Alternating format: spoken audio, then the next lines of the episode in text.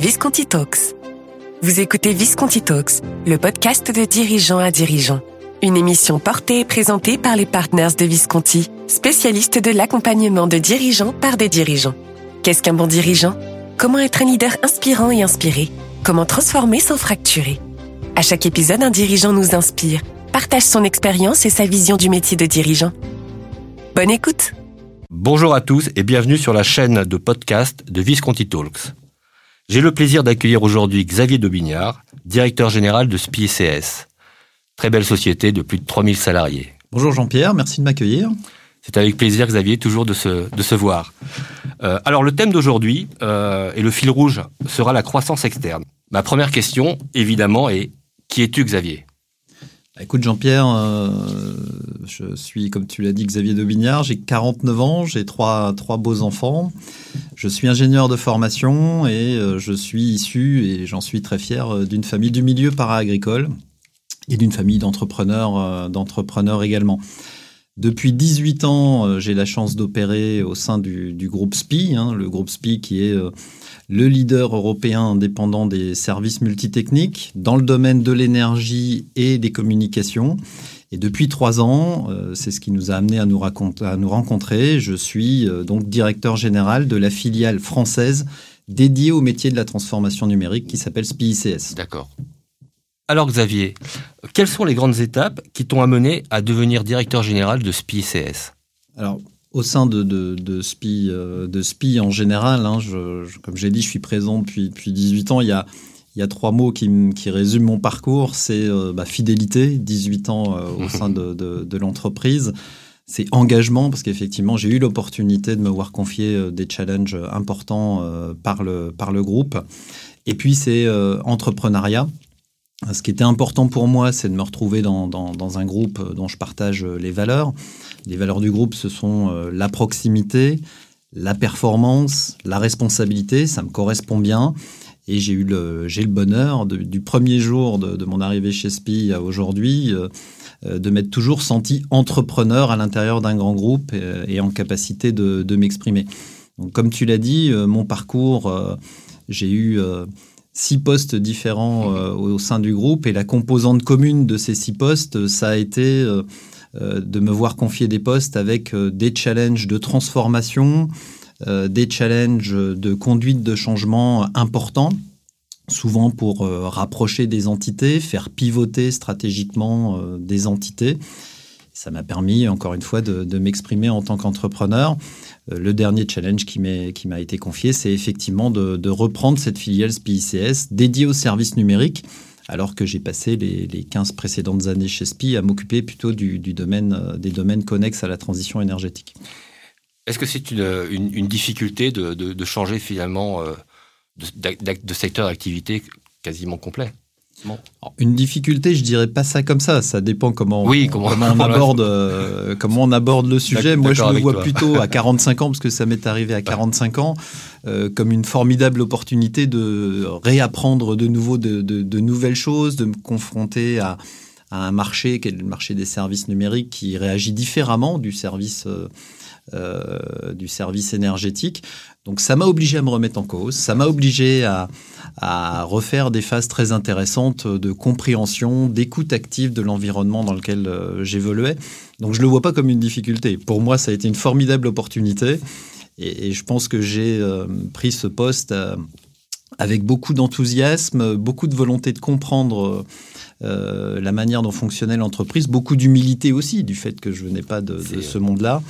Euh, et aujourd'hui, je suis très heureux par rapport à, à, mes 15 précédentes années au sein du groupe. Très belle réponse. C'est vrai que c'est jamais une difficulté, c'est toujours un, une opportunité de, de, de, partir sur les projets. Tu as bien fait de me recadrer, euh, Xavier. c'est une très bonne. C'est un chose. plaisir. un plaisir. Je m'en doutais pas. euh, alors pour, pour, pour, revenir à notre fil rouge, euh, qui est la croissance externe, tu arrives chez SPCS euh, et je, on s'est rencontrés parce que moi j'accompagnais une société qui s'appelle Infidis euh, que tu as racheté avec SPCS. Et ma première question est comment tu choisis tes cibles euh, dans, ta, dans démarche de croissance externe? Et après j'enchaînerai sur une deuxième question qui est quelles sont les conditions de réussite pour qu'une une, une, une acquisition se passe bien? Alors, je vais, je vais essayer de répondre aux deux questions. Commençons par la première. commencer par la première. comment on, jamais comment deux questions, Il faut savoir que euh, la croissance externe euh, fait partie du, du modèle de développement du, du groupe SPI euh, et à plus forte raison euh, du modèle de développement des activités de services numériques chez SPI. On a la chance d'évoluer sur un marché du service numérique qui est encore extrêmement fragmenté. Donc il y a des opportunités de croissance externe sur le marché. Il faut que le marché soit capable de proposer des cibles. C'est le cas du, domaine du service numérique. Euh, et euh, on, est euh, dans un domaine qui évolue très très vite en termes d'offres. Il faut se renouveler en permanence pour toujours proposer aux clients des offres technologiques qui, qui, correspondent à ses besoins. donc on a la nécessité de s'intéresser à des croissances externes.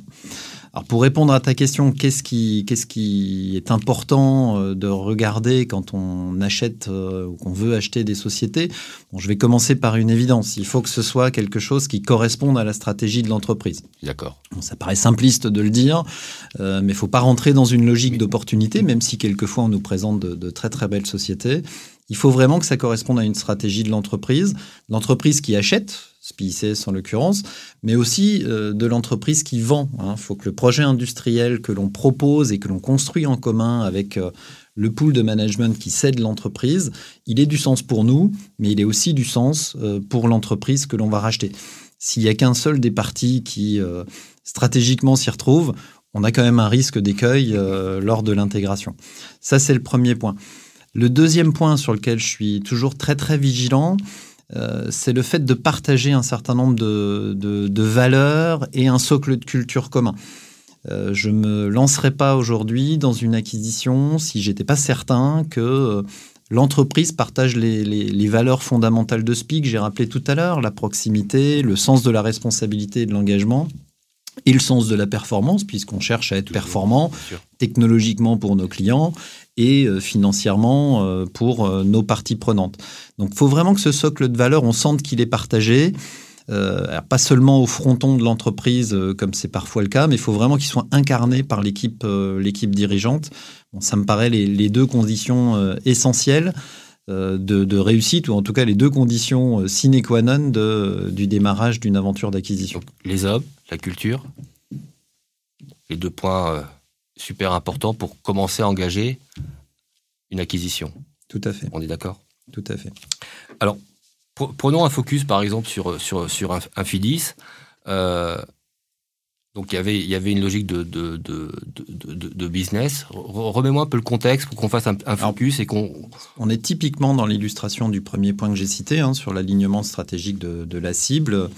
Euh, chez SPICS, on avait euh, formulé en 2020, à mon arrivée, un nouveau plan stratégique pour la mandature 2020-2025 de l'entreprise avec euh, six axes stratégiques à, développer. Et il se trouve qu'un FIDIS correspondait à un des axes, qui est l'axe de notre volonté de pénétrer un peu plus fortement le domaine des services autour du data center. On était déjà présent dans ce, dans ce segment-là. Par contre, on avait déterminé avec le comité de direction qu'on n'était pas euh, suffisamment, euh, qu'on n'avait pas une taille critique suffisante. Donc il fallait qu'on trouve une cible qui puisse venir compléter notre part de marché data center de manière significative, tout en apportant de manière évidente des complémentarités ce qui est le cas d'Infidis, puisque par rapport à nos activités historiques, ils sont positionnés sur euh, des marchés différents comme la banque finance. Donc ça correspondait pleinement euh, à, notre, euh, à notre plan stratégique qu'on avait écrit un an et demi plus tôt. Donc on s'est naturellement intéressé à cette cible. Et comment ça se passe finalement une, société comme Infidis qui, qui, a une soixantaine de personnes d'intégrer dans un groupe qui, qui, qui aujourd'hui représente 3000, 3000 salariés? Est-ce qu'il n'y a pas un, choc culturel euh, Par exemple, tu parlais que le, deuxième point était important en termes de culture. Voilà, je, te pique un peu. je pose la question. Euh, Alors c'est toujours un, risque et, et, je ne suis pas de ceux qui euh, disent aux cédants de leur entreprise qu'intégrer un groupe comme SPI, ça va rien changer. Il est évident qu'il y a des paramètres qui vont changer. Mais comme je l'ai dit en me présentant, chez SPI, on a euh, une qualité que je trouve euh, précieuse, c'est le fait de, savoir par notre culture et la manière dont on, dont on travaille au quotidien, faire en sorte que les gens se sentent entrepreneurs. Donc chez SPI, euh, certes, chez SPI ICS, on est 3000 personnes, mais je crois qu'il y a, il y a beaucoup d'entrepreneurs dans l'entreprise qui s'expriment comme tels.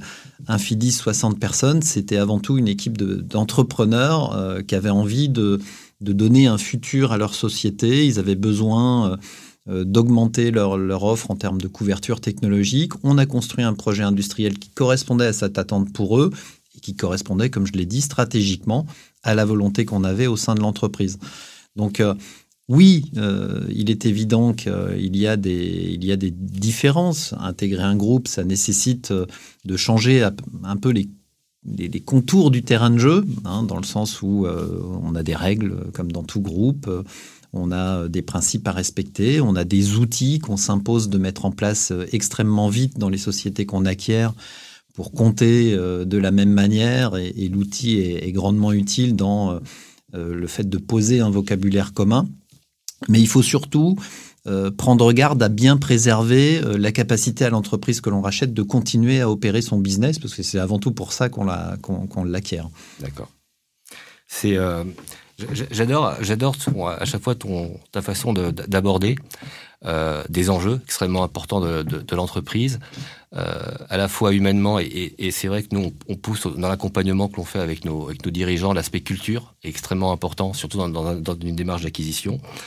Et j'aimerais qu'on termine euh, par trois grands conseils. J'aime bien toujours terminer les podcasts par, par trois grands conseils ou idées euh, que que pourront méditer, voire euh, on va jusqu'à la méditation, euh, nos auditeurs. Je sais pas si, on terminerait par trois grands conseils. Je sais pas si ça permettra la. En tout cas, d'en faire réfléchir.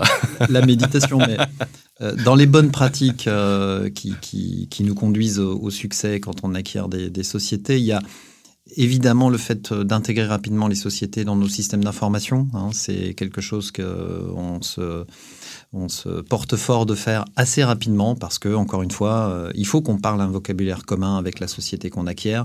Et le meilleur moyen de parler ce vocabulaire commun, bah, c'est de bien communiquer, évidemment, mais c'est aussi euh, de parler le même langage en termes de, gestion, notamment. Euh, le, second, le second conseil que je donnerais, c'est encore autour de la communication. Lors de l'acquisition, bon, on a défini de manière préalable un projet industriel. Euh, c'est pas la fin de l'aventure d'acquisition, c'est le début. Hein, la phase d'intégration, euh, il faut qu'elle soit menée avec euh, une grande rigueur. Et dans cette phase d'intégration, il y a beaucoup de communication, il y a beaucoup d'acculturation, il y a beaucoup d'accompagnement de l'équipe dirigeante qui nous, qui, nous, qui nous rejoint. Il y a aussi beaucoup de travail à faire à l'intérieur de l'entreprise SPICS pour être vigilant sur euh, les points clés euh, de l'équipe qui nous rejoint et, respecter aussi avec humilité euh, leur propre culture et leur propre code. Donc il faut mettre beaucoup d'énergie sur la communication et la compréhension commune entre ce qu'est SPICS d'un côté, ce qu'est l'entreprise que l'on rachète de l'autre. Et respecter les deux parties, quoi qu'il en soit, au quotidien.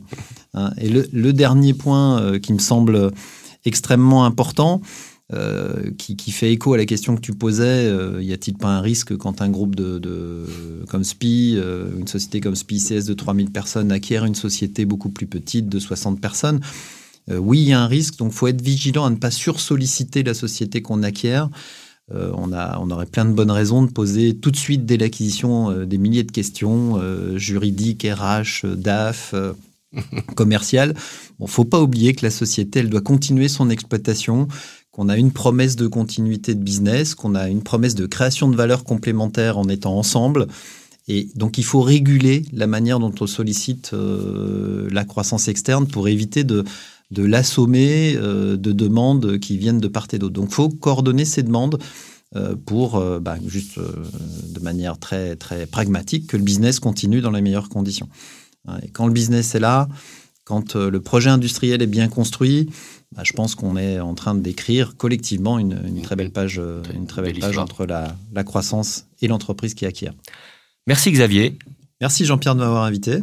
Et à très bientôt pour un nouvel épisode de Visconti Talks. Vous venez d'écouter Visconti Talks, le podcast pour comprendre et apprendre des autres dirigeants. Retrouvez-le en intégralité sur le site internet visconti.partners. Vous y retrouverez aussi l'ensemble des nouveautés de Visconti Partners nous vous donnons rendez-vous prochainement pour un nouvel épisode de Visconti Talks. Visconti Partners, Leaders Challenging Leaders.